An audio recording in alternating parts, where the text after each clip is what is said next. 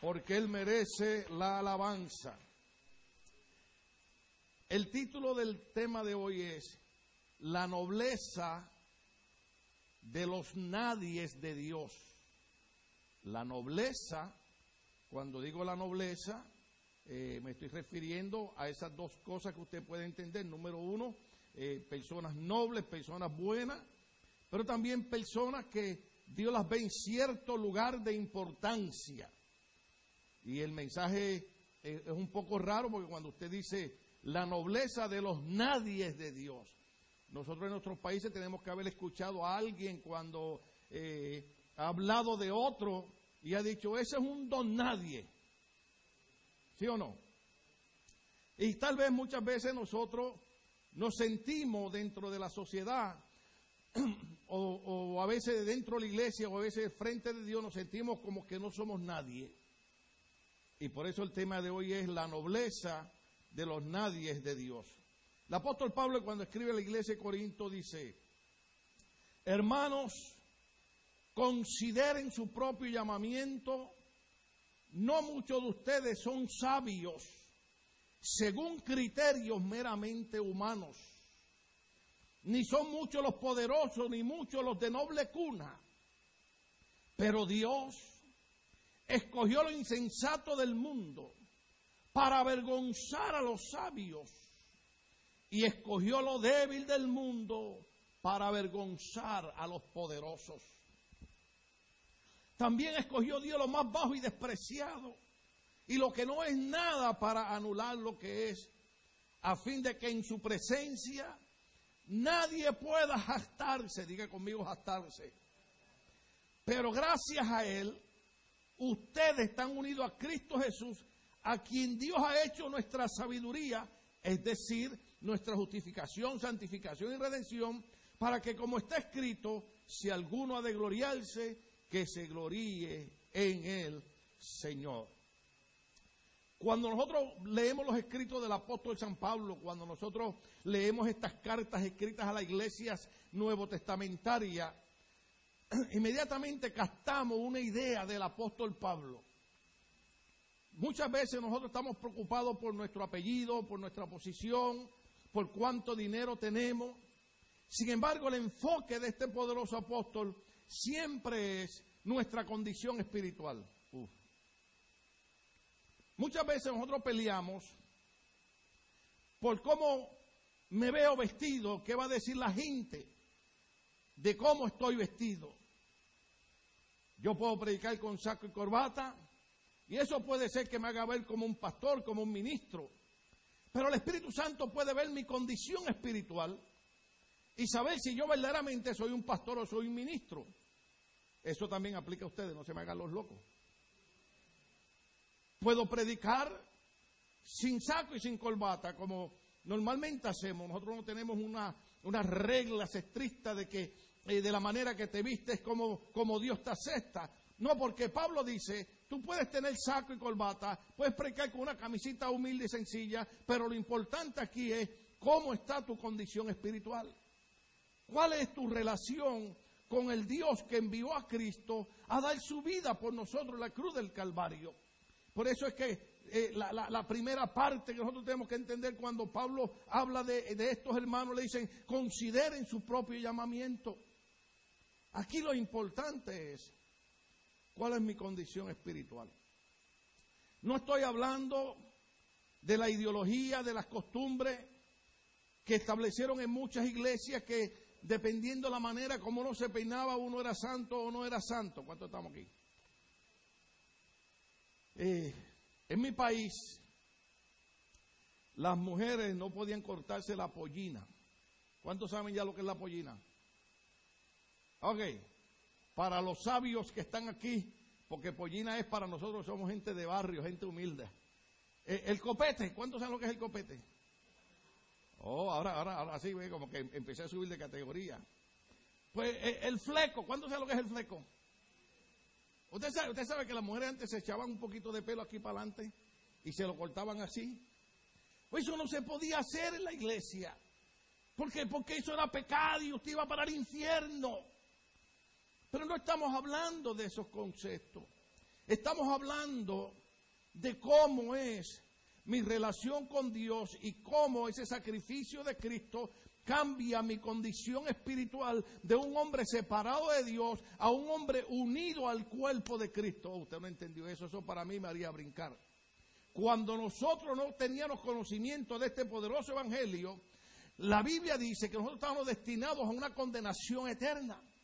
Pero cuando Cristo muere en la cruz del Calvario, cambia nuestro destino. Y en vez de estar, hermanos, propuestos ahí al infierno, ahora estamos directos a ir al reino de los cielos. Espero yo que todos los que están aquí vayan para el cielo conmigo. De 498 personas, 6. Espero que los que están aquí vayan para el reino de los cielos conmigo. Hay pastores que si usted me conociera, es que mi condición, eso es para aquellas personas en la iglesia que son de buen hablar. Entonces a veces nosotros confundimos la bendición de Dios con nuestra posición social, hermano. A veces confundimos lo que Dios nos da con nuestro apellido o con cuántas eh, eh, eh, gallinas tenemos en la granja. Entonces, lo importante aquí para Pablo es, ¿cuál es mi condición espiritual? Cuando yo voy a la iglesia, o cuando nosotros venimos a la iglesia, no venimos para tratar de impresionar a nadie con nuestra posición. Venimos para honrar y glorificar el nombre del Señor y saber que cuando Dios nos mira, oiga esta parte, cuando Dios nos mira, nos ve a todos iguales. Todavía dentro de las iglesias, hermano, hay diferencias de clases sociales.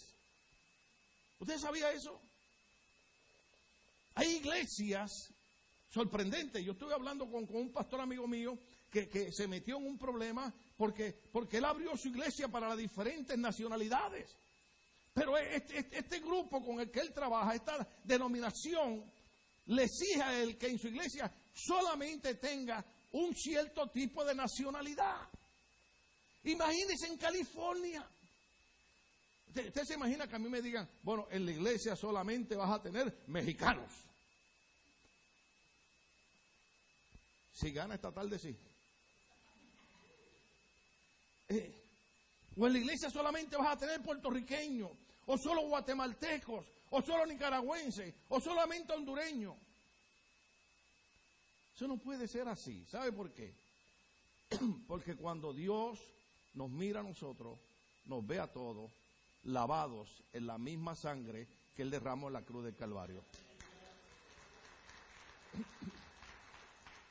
El primer punto que Pablo habla es, tenemos que entender que la prioridad debe ser nuestra condición espiritual. El otro punto que Pablo ve es la gente que Dios escoge para servirle. ¡Wow! La gente que Dios escoge para servirle. Vea el verso 26 conmigo. Está ahí todavía. Hermanos, consideren su propio llamamiento. No muchos de ustedes son sabios según criterios meramente humanos, ni son muchos los poderosos, ni muchos los de noble cuna. Es impresionante. Ahora, usted dice, pastor, no entiendo de qué usted está hablando. Una de las cosas que ocurren en nuestras iglesias es que nosotros nos volvemos seguidores o comenzamos a admirar y a veces a idolatrar a hombres y mujeres que tienen ministerios gigantescos y poderosos. Y decimos, Dios nunca me va a usar a mí como a esa persona. Porque nosotros pensamos que el llamamiento de Dios al ministerio y que los dones del Espíritu Santo para operar en la iglesia son solamente para aquellos que son grandes, para aquellos que son estudiosos, aunque promovemos el estudio, no se me hagan loco, ¿ok? Yo a veces, cuando predico, yo quiero predicar cinco minutos, pero a veces yo veo gente muy lista en la iglesia. Y entonces cuando yo digo, no, Dios no está llamando a los sabios estudiosos, alguien dice, ¿lo ve que no hay que ir a la escuela nada? Yo no dije eso. Hay que ir a la escuela, hay que estudiar. Pero lo que pasa es que hay personas que tienen el concepto de que solamente Dios llama y Dios usa, por usar una palabra, como instrumento para hacer cosas grandes, solamente a personas estudiadas o de grande renombre. Y cuando Pablo habla, ¿están ahí conmigo todavía? Pablo dice, esta es la gente que Dios escoge para servirle. Hermano, consideren su propio llamamiento. Según los criterios humanos, ustedes no son sabios. Según la opinión de los hombres y las mujeres, ustedes no son poderosos ni tampoco son de noble cuna. ¿Usted ha escuchado la, expresión nació en cuna de oro? ¿Usted ha conocido gente? ayúdeme, diga, dígalo. No sé lo que es, pero dígalo. ¿Usted ha conocido gente que se cree mejor que nadie? ¿Ah? Mi abuela, ay, como yo extraño a esas viejitas. Miraba gente que a veces pasaban así. Y mi abuelita decía, mira esa, mira a mí no me toques. Y yo les he dicho a ustedes y los canso con estos temas siempre, no sé por qué, algo se me quedó cuando chiquito que leí un libro de aquel hombre que solamente comía sopa todos los días, pero cuando salía al balcón, que los vecinos lo veían, salía con un palillo de dientes para que creyeran que había comido carne. Pero en, nuestros medios y aún en las iglesias, cuando la gente no recibe este tipo de mensajes o no comprende esto, hay gente que, que piensa que pueden humillar a los demás. Sin embargo, Dios dice, según los sabios, según los nobles, según los que se creen alta alcurnia, ustedes no son nada. Mas sin embargo Dios, diga conmigo Dios, Dios escoge este tipo de personas que piensan que no sirven para nada. Usted tiene que saber que, que cuando estamos predicando esto, podemos hablar de un hombre llamado Gedeón. ¿Se acuerdan Gedeón? ¿Se acuerdan cuando Gedón estaba trabajando, haciendo sus cosas allí con, con, el trigo? Y se le aparece un ángel del Señor y le dice, eso está en el libro de jueces, varón valiente y esforzado. ¡Wow! Y Gedeón empezó a mirar para todos lados y dijo, ¿a quién le hablan? Y él le dice, es a ti. Yo. Sí, tú eres un varón valiente y esforzado. ¿Y sabe lo que dice Gedeón, hermano? No sé, no sé, eh, eh, si hubiera sido puertorriqueño, él hubiera dicho, ay bendito. No sé cómo lo dirán en otro país. Pero en mi país, les repito, dirían, ay bendito. Con eso nada más, el puertorriqueño ha dicho media hora de conversación. Dice, oh, sí, sí. Cuando un puertorriqueño le contesta, le dice, ay bendito, le está dando media hora de conversación y usted no se dio cuenta. Porque ese ay bendito, lo que incluye es, ay bendito, este es Gedeón. Si tú supieras de la familia que yo vengo, nosotros somos gente pobre, nosotros no somos gente estudiada, nosotros no tenemos capacidades, nosotros no tenemos esto, nosotros no tenemos lo otro. Y montones de gente en nuestras iglesias hacen lo mismo. Dios los llama y Dios les dice, te he traído para ser parte de la familia del cuerpo de Cristo y te he traído para que hagas un trabajo, para que ejerce una función, porque cuando Pablo habla del cuerpo dice, somos un cuerpo pero diferentes miembros y cada miembro ejerce una función, el ojo ejerce una función, la, la, la oreja una función, la lengua una función, los dedos una función, los pies una función, pero todo el mundo tiene una función que llevar a cabo y muchas veces cuando estamos en la iglesia se nos olvida que no importa qué apellido ni dónde vengamos, Dios nos escogió para que fuésemos parte de la nobleza de Él. Por eso el mensaje es la nobleza de los nadie de Dios. ¿Por qué? Porque muchas veces a nosotros nos miran de, eh, mírame y no me toque, como decía mi abuelita. Entonces, yo quiero ponerle en el corazón y en la mente de cada persona que está aquí hoy. Tú eres uno de los nobles de Dios. No importa cómo te mire la gente. Tú eres uno de los llamados de Dios. Me enviaron una información porque nosotros tras bastidores, pues apoyamos y ayudamos los, los jóvenes soñadores. No hacemos mucho ruido, pero estamos siempre la empujando. ayudando a nuestra gente. Y es sorprendente ver montones de jóvenes soñadores que vinieron aquí chiquitos, que ellos piensan que son gringos, porque crecieron aquí. Bueno, lo son. Yo llegué aquí a la edad de 28 años, ¿verdad? A la edad de 28 años. Llevo aquí 36 años. Ya yo soy gringo. Algunos de ustedes lo estaban creyendo. Entonces, cuando usted ve muchachitos, oiga bien, de familias hispanas, de padres granjeros, de madres que no tienen escuela, de padres que tenían que trabajar dos trabajos cargando tal vez eh, eh, cargas pesadas para poder pagar un apartamento, pagar una escuela a los hijos. Y yo quiero que usted entienda que muchos de nuestros muchachos a veces han tenido que pagar la universidad más de lo que pagan los de acá. Sin embargo, lo impresionante de esto es que esos muchachitos pudieron haber dicho como Gedeón y pudieron haber dicho, yo soy de una familia humilde, soy de una familia pobre, soy de allá de tal lugar de Centroamérica o de otro lugar y no voy a lograr nada en la vida, pero ellos creyeron que con la ayuda de Dios ellos podían cambiar su destino y podían cambiar lo que la gente pensaba. Y hoy en día no son drogadictos, siempre digo, no son pandilleros, no están presos. Hoy en día, son abogados, son doctores, son ingenieros, porque ellos creyeron que también Dios los había llamado para bendecirlos. ¿Cómo tú te ves delante de Dios? Yo entiendo lo que las religiones han hecho, nos han hecho mucho daño. Porque cuando nos paramos delante de Dios, a mí me tuvieron que corregir una vez.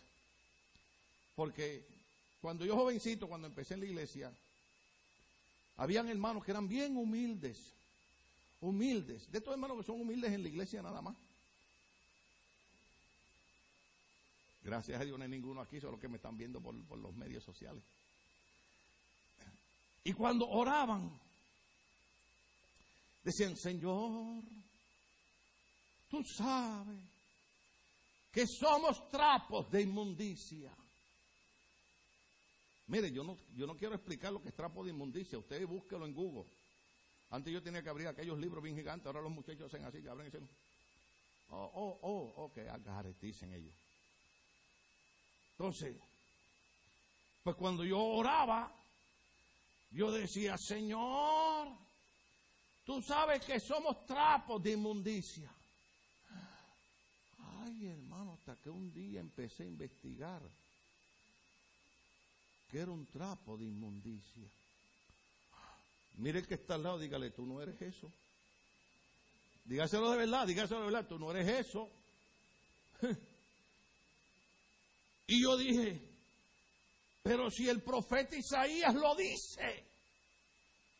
Oiga, qué lindo es el Espíritu Santo cuando te dice, Sí, desde Génesis hasta Apocalipsis, esa es la palabra de Dios. Pero cuando Isaías habla de trapo inmundicia, está hablando desde antes de la cruz. Después de la cruz para acá, nosotros no somos trapos de inmundicia. ¿Sabe que yo aprendí? Que de la cruz para acá, la Biblia dice, ahora ustedes son real sacerdocio, pueblo escogido por Dios para proclamar las virtudes del Señor. Ustedes son reyes y sacerdotes. Yo dije, me engañaron. Porque entonces, como yo era un trapo de inmundicia, yo tenía que ser humilde porque yo era un trapo de inmundicia. Hasta que el Espíritu Santo me dice, no, no, no, no, no. Tú eres lavado por la sangre de Jesucristo y eso te convierte en un rey y en un sacerdote para el reino de Dios. Oh, yo se lo daría fuerte, alabado sea el Señor. Está la gente que Dios escoge. Gente como nosotros, que pensamos que no íbamos a lograr nada en la vida. Mire, yo le digo algo a la gente que no lo cree. Yo todavía lucho mucho con, con mis emociones, pero en esta parte, escuche esta parte. En tener que predicarle a un grupo tan selecto como ustedes. ¿Sabe por qué? Porque usted sabe que yo tuve la crianza que tuvieron ustedes y todas esas cosas que uno pasa. Entonces, yo soy tímido. Ya los vi. No sé qué decirles. Porque me, miraron y dijeron, hermano, yo, yo, si usted me deja, yo pongo a otro a predicar. Sinceramente. Yo, hermano, mire, los hermanos, yo voy a reuniones de pastores y si a mí no me preguntan, yo no hablo. Y dicen, pastor, ¿qué usted cree? Está bien. Es más, a veces aquí cuando estamos en reuniones, pastor, está bien. Entonces, de aquel muchacho tímido, que como yo me iba a parar frente a una congregación para hablar y predicar. De aquel, oiga bien, vos una palabra aquí que va a estar fea, pero la, la tengo que usar. ¿Sí? De aquel que cuando entró a la iglesia el diablo le quiso cerrar su ministerio. Porque cuando llegué a la iglesia, el pastor me dijo, tú no duras una semana en la iglesia. Pero yo conozco tu familia. ¿Mm? ¿Cuántos estamos aquí todavía? Y un día, allá en Puerto Rico, acostumbran a dar servicios en las calles. ¿Cuántos de ustedes alguna vez estaban un servicio en la calle? ¿Ah? Yo cuando no era cristiano que salía todo perfumado, iba para los bailes y esas cosas, ¿no? Y había un grupo de aleluya en la esquina predicando. Y yo decía, ah, el diablo, en vez de irse para la iglesia predicar, aquí en la calle molestando. ¿Cuántos de ustedes se molestaban con los aleluya cuando le predicaban también? Pero den un aplauso a Dios por los aleluyas. Aleluya, gloria al Señor. Oye. Y un hermano que fue el único que creyó en mí, el hermano Pedro Montero, me dice, despide el servicio en oración. Y yo temblando en la calle dije, voy a despedir el servicio en oración. Y el pastor me llamó a mí al frente del, del asistente aparte y me dijo, Usted no va a despedir el servicio nada. Vamos a poner otra persona. Pero si yo lo único que quiero hacer es servir a Dios. Soy un rescatado por Cristo. Era, era, era un joven perdido, era un instrumento de Satanás. Y ahora quiero ser un instrumento de Cristo. Y no creen que Dios me pueda usar para su gloria. Muchos de ustedes han experimentado eso. Muchos de ustedes, alguien en algún momento lo ha hecho sentir que usted no sirve para nada en la iglesia. Yo les tengo noticia hoy. Eso es una mentira del diablo. Diga conmigo, es una mentira del diablo de que yo no sirvo. Dígalo fuerte, es una mentira del diablo de que yo no sirvo. Porque usted fue de los nobles, escogidos por Dios porque Pablo dice, ¿sabe quién es la gente que Dios agarra? Lo insensato del mundo. Aquello que la gente cree que no sirve para nada, es lo que Dios escoge para avergonzar a los sabios. Hoy, aquel muchacho tímido, aquel muchacho que le quisieron hacer ver que Dios no lo podía usar porque el abolengo de su familia y no tenían un buen nombre, hoy en día se para frente a una iglesia a decir, de lo vil y de lo bajo, escoge Dios para avergonzar a los sabios. No importa de dónde tú seas, tú has sido escogido por Dios para un trabajo. Oh, ya, ya yo estaría levantando así el pecho, así. Así, así, así. Ya sabe que yo tengo un problema, yo tiendo a caminar así por, por, por y, una vez un doctor me dijo, no, no, no, no, no. Tienes que caminar, ponte derecho, saca el pecho y camina así. Ahora, ¿usted sabe cuál es el problema en la iglesia? Que si yo empiezo a caminar así, y mire, ya, siento como que se me está estirando esto aquí, oh, qué rico se siente, aleluya. Mire, haga así, haga así, haga así. Aleluya, oh, oh, oh, oh, gloria a Dios. Uh, es un ángel que me está dando masaje. ¿Usted, ¿Usted se imagina que yo venga a predicar? Primero Corintio. Y usted ahí, usted ahí que me ama, que creo yo que me ama, va a empezar aquí en esta cabecita chiquita que es una bomba. El pastor se cree que es alguien grande. Míralo cómo camina. Pues déjame decirte algo. Oh, lo voy a hacer enojar ahora. Déjame decirte algo. Yo tú ahí sentado estaría sacando el pecho y estaría diciendo, yo soy uno de los que Dios ha escogido para que su obra crezca y para que su obra siga hacia adelante, porque yo soy de aquellos que el mundo pensó que no se podía hacer nada con ellos, pero de lo vil y de lo bajo Dios me escogió para avergonzar a los sabios. Oh, aleluya. Por eso, mire, no tenga problema, saque el pecho. Es más, palillo diente para todo el mundo hoy. Alabado sea Cristo. Esa es la gente que Dios escoge para servirle. Mateo capítulo 11, verso 25. Dice de esta manera. Jesús lo puso de esta manera.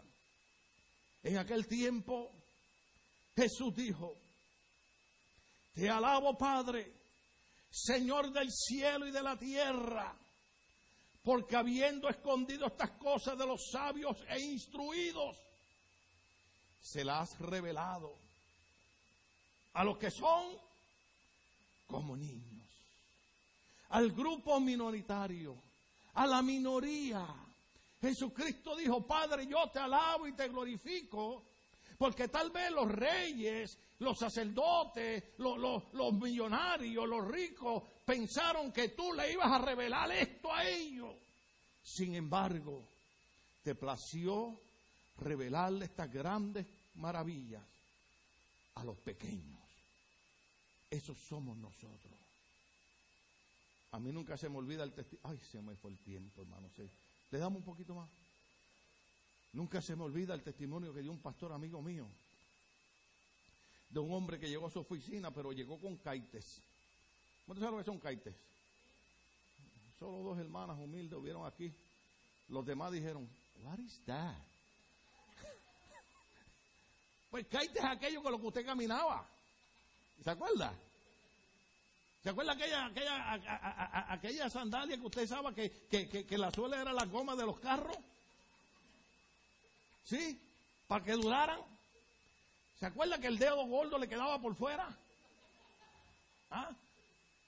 Que usted corría con ellos. Oh, oh, ahora están regresando. Oh, oh, oh, oh. Y, en inglés, oh, now I remember. Y él le dice a este pastor, quiero reunirme con usted. Y él le dice, espere ahí, que tengo una reunión, ahora lo atiendo. Hermano, pasó una hora y aquel hombre estaba allí, sentado, y la secretaria pasó y le dijo al otro pastor, el hermano lleva una hora ahí. Y el pastor lo miró, pero como lo vio sencillito, cuando aquel hombre pasa hacia la oficina del pastor, grande, por así decir, aquel hombre de Caites en su país había levantado una iglesia de más de cinco mil personas.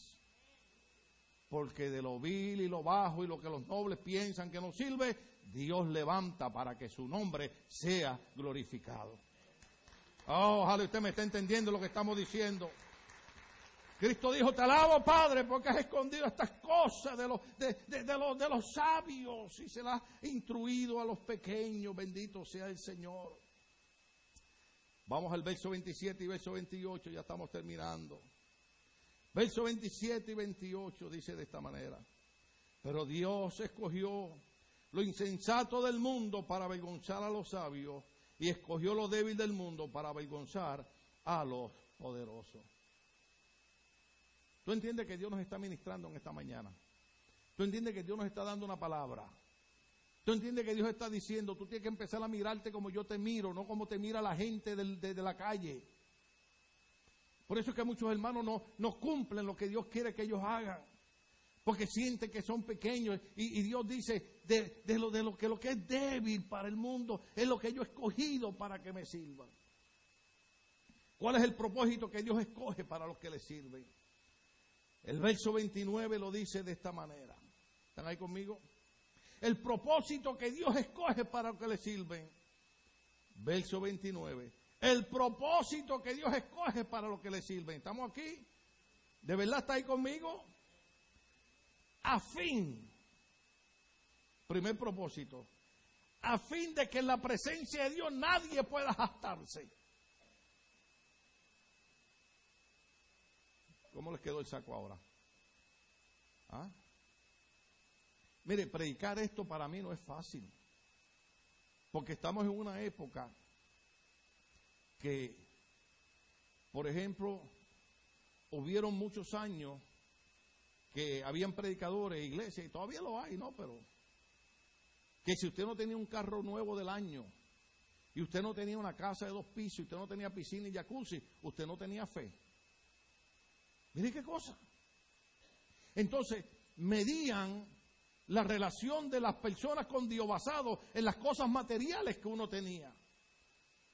Y un día yo descubrí que hay un montón de impíos y pecadores que tienen un montón de cosas que eran con las que nosotros medíamos la fe en la iglesia. Y yo dije, entonces, eso no es así. Es cierto que Dios prospera, es cierto que Dios bendice. Pero una de las cosas que a Dios no le gusta es que cuando Él nos prospera y nos bendice, nosotros nos hastemos creyéndonos mejor que nadie. ¿Cuánto estamos aquí? Usted sabe, usted sabe lo feo que es que usted pasa por el lado de un hermano de la iglesia y usted no lo saluda porque usted cree que es mejor que él. Bueno, a lo mejor este es el último día que usted nos visita en la iglesia. Pero llévese esto en el saco. Uno de los propósitos de Dios con la gente que Él escoge es que aprendamos a no ser jactanciosos. Por ejemplo, déjeme decirle algo. Yo sé que suena chiste y suena broma, pero no lo es. Cuando gana nuestro equipo, Yo creo en el deporte, yo lo he dicho un montón de veces aquí, escucha el mensaje del viernes. Pero cuando gana nuestro equipo, miramos a los del otro equipo. Nosotros somos mejores. Y hay hermanos en las iglesias que pelean por eso. ¿Cuántos estamos aquí todavía? Yo voy a hacer una oración cuando termine. Y la oración va a ser esta. Señor, que los hermanos entiendan el mensaje, que uno de los propósitos que tú tienes con la gente que tú llamas es que nadie sea ansioso. Si ganó tu equipo, gloria a Dios. Si ganó mi equipo, gloria a Dios. Porque de todas maneras, cuando yo me quedo sin trabajo, Ninguno de los jugadores que tiene contrato de 40 millones de dólares viene a mi casa a decirme cuánto necesitas para pagar la renta. ¿Comieron tus niños? ¿Tienen kite? No, no, ya los niños no usan kite. ¿Tienen Nike? No, no, no usen Nike ahora, hermano, hasta que se arregle ese problema. ¿Cuántos entienden lo que estoy hablando? Entonces, el propósito que Dios escoge para lo que sirve Número uno, a no ser jactancioso. ¿Están ahí conmigo en ese verso? Verso 29, a fin de que en su presencia nadie pueda jactarse, porque Dios usa lo mismo al sabio, al inteligente, al estudiado, como al pobre. Estamos aquí todavía. Dios escoge a estos hombres y mujeres para que glorifiquen su nombre. ¿Están conmigo ahí todavía? Dice, pero gracias a Él, ustedes están unidos a Cristo Jesús, a quien Dios ha hecho nuestra sabiduría. Y antes de terminar el verso, necesito que vayamos a Efesios capítulo 2, versos 8 a 9. Efesios, si lo pueden poner ahí, Efesios capítulo 2, versos 8 y 9. Estamos todavía en el punto del propósito que Dios escoge para los que le sirven. Mm. Y después, pues terminamos. Efesios capítulo 2, verso 8 al 9. Porque por gracia, usted ve por qué no podemos ser fantasiosos, porque, porque por gracia ustedes han sido salvados mediante la fe. Esto no procede de ustedes, sino que es el regalo de Dios. Verso 9. No por obras, para que nadie se, para que nadie se jaste, para que nadie se vanagloríe. En otras palabras, el propósito que Dios tiene para los que Él escoge es que nosotros comencemos a darle gracias a Dios y glorificar su nombre por todo lo que Él ha hecho por nosotros, porque cuando no éramos nadie, Él nos hizo alguien. Y yo sé que voy a molestarlos otra vez con esto, pero por favor, cuando usted salga de esta iglesia, entienda que usted es un hombre y una mujer lavado con la sangre de Cristo y que Dios lo escogió a usted para que fuese parte del ministerio, para que fuese parte de los hombres y las mujeres que van a cambiar la historia de este mundo. Usted no lo creyó. Usted no lo creyó. Yo le voy a decir algo que no tiene que ver con Biblia. Lea libros de otros hombres que han logrado algo que nadie creía que iban a lograr. Mahatma Gandhi. Ay, no, pastor, hablé de Cristo. No, no, yo hablo todo el tiempo de Cristo. Mahatma Gandhi logró la independencia de la India, de, de, Gran Bretaña. Nadie creía que él lo podía hacer. Pero él creyó que lo podía hacer. Pero él tenía algo que a mí me gusta. Y trato de, apropiarlo, y estoy tratando de aprenderlo, y estoy tratando de alcanzarlo. Gandhi decía, no hay cosa que te dé más triunfo que cuando alguien te maltrata o te insulta, tú simple y sencillamente le contestes con una sonrisa. ¿Sabe por qué? Porque este hombre decía, si tú reaccionas a eso, estás siendo arrastrado a la derrota. Y él creía sinceramente, como creía aquel hombre de los tres que estaban construyendo la gran catedral, que usted lo sabe. Se acercó alguien y le dijo a uno de ellos que llevaba la carretilla llena de arena, ¿qué tú estás haciendo? Aquí trabajando con un burro para, para esta construcción. Y otro llevaba unos ladrillos, ¿qué tú estás haciendo? Aquí como una bestia. Y el tercero hermano llevaba unos sacos y unas cosas que así no podía caminar. Y le dijeron, ¿y tú qué estás haciendo? Y aquel hombre se irguió así y miró para la construcción y dijo, yo estoy construyendo una grande catedral que será la envidia de todos los países. Usted no entendió lo que yo dije. La manera de pensar de aquel hombre era diferente. Muchas veces la religión nos hace daño. Porque la mayoría de nosotros venimos de religiones donde nos enseñaron a ser tan humildes que no entendimos que Dios nos llamó para hacer algo en la vida. Déjeme terminar con esto. Regresamos a Corintios. Lo dice de esta manera. Oh, gloria al Señor. Qué pena que no tengamos más tiempo. Verso 30. Pero gracias a Él ustedes están unidos a Cristo Jesús, a quien Dios ha hecho nuestra sabiduría, es decir, nuestra justificación. Diga conmigo justificación. Yo lo diría con más gozo, porque usted sabe lo que significa justificación. Que hoy yo puedo decir que si yo me muero hoy, no se alegre mucho, todavía falta. Yo entro al reino de los cielos Ay, el pastor habló de no jactarse y mira qué jactacioso es. Porque lo que la gente no entiende es que la razón por la que yo no tengo que caminar de rodillas ni vestirme raro para obtener un favor de Dios es porque Cristo, cuando Pablo le escribe a, Timoteo, cuando Pablo escribe a la iglesia de Roma, eh, capítulo 5 romano, dice que Cristo es nuestra justificación. Usted no entiende lo que estoy diciendo. Lo que está diciendo es que cuando usted me ve, me ve humano, me ve pecador, me, me ve débil, me ve flaco, pero cuando Dios me mira, me ve justificado por la muerte de Cristo en la cruz del Calvario, porque cuando yo tenía que morir en la cruz, Cristo murió por mí, entonces Cristo pagó el precio por mi salvación y por eso es que Pablo dice cuando escribe a los Corintios, ustedes han sido hechos la justificación en Cristo. Oh, a mí me llenaría de gozo escuchar que alguien me dijera eso.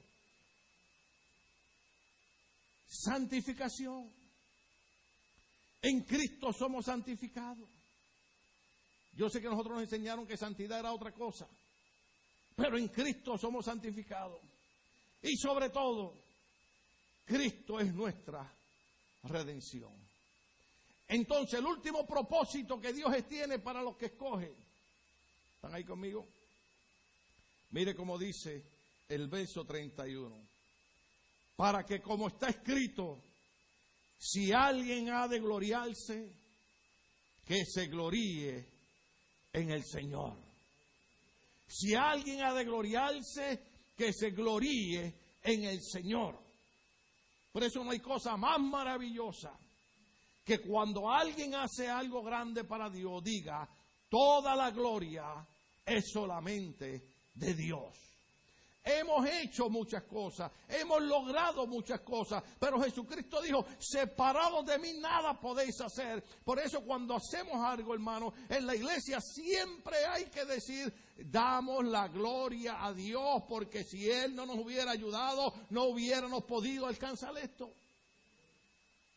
Termino con esto. ¿Cuántas veces he dicho eso? Ya perdí la onda. Ayer estábamos aquí en la preregistración de BBS. Y había un ambiente tan lindo. Y había gente ayudando y cooperando. Hasta yo me volví en el Spider Pastor, no sé cuánto lo vieron, lo puse en Facebook ahí. Me pintaron la cara con el hombre araña. Y estaban los niños. Hoy, hermano, había hamburguesa preparadas por un hermano. Aleluya. Y yo dije, me voy a comer una hamburguesita. Pero gloria a Dios por los hermanos que tienen corazón bondadoso. Aquella hamburguesita era así de grandota, hermano. Y yo no sé si usted alguna vez ha comido una hamburguesa que usted quiere ser cuidadoso porque quiere rebajar un par de libras, pero en ese momento usted dice, hay que glorificar a Dios por esta hamburguesa. Cuando yo veía el corazón de los hermanos, de las hermanas, de los jóvenes, adolescentes, de todos los que estaban cooperando, ayudando, yo dije, Señor, ojalá y ellos puedan entender el mensaje que yo tengo para el domingo. Ojalá y ellos puedan entender que ellos son los hombres y mujeres que Dios ha escogido para hacerle saber a la otra gente que se cree alguien, que se cree grande, que se cree poderoso, que de lo vil y de lo bajo, de lo sencillo y de lo humilde, Dios agarra y levanta y unge para que su nombre sea glorificado. Y usted y yo estamos en ese grupo de los hombres y mujeres que hemos sido escogidos por Dios para que con nuestro trabajo el nombre de Dios sea glorificado. Bendito sea su nombre. Vamos a estar de pie, querida iglesia. La nobleza de los nadies de Dios. Para mucha gente somos nadie. Pero para Dios somos aquellos que hacemos que su nombre sea glorificado. Fíjese que muchas veces ponemos nuestros ojos en aquel gran cantante que reúne 20 y 30 mil personas en un concierto. Gloria a Dios, eso está bien. Pero sin embargo, hay gente sencilla al lado tuyo que desde que pusieron un pie en el Evangelio, han sido fieles a Dios. Que han pasado por problemas económicos, han pasado por enfermedades, han pasado por situaciones, hermanos, e, e, increíbles. Y usted los ve todavía sirviendo al Señor. Esa es la gente que yo quiero al lado mío. Yo quiero gente, como les hablaba el viernes del pastor de Guatemala, que si no es porque yo veo la casa que donde vive, si no es porque yo veo sus carros, jamás pensaría que era la misma persona. Gente que no importa cuánto alcanzan en la vida, nunca dejan de ser gente humilde y gente sencilla. Gente que nos dice, para todo lo que usted haga, siempre dele la gloria a Dios. Porque todo lo que tenemos, hermano, hasta había una canción así, solo los viejitos se, se recordarán. Todo lo que tengo se lo demos al Señor, se lo demos al Señor. Ay, ninguno de ustedes se acuerda, usted es más viejo que, que los viejos de aquí. Pero de verdad, ¿cuántos de ustedes se atreverían a creer que todo lo que usted tiene se lo debe al Señor? Déjeme decirle por qué.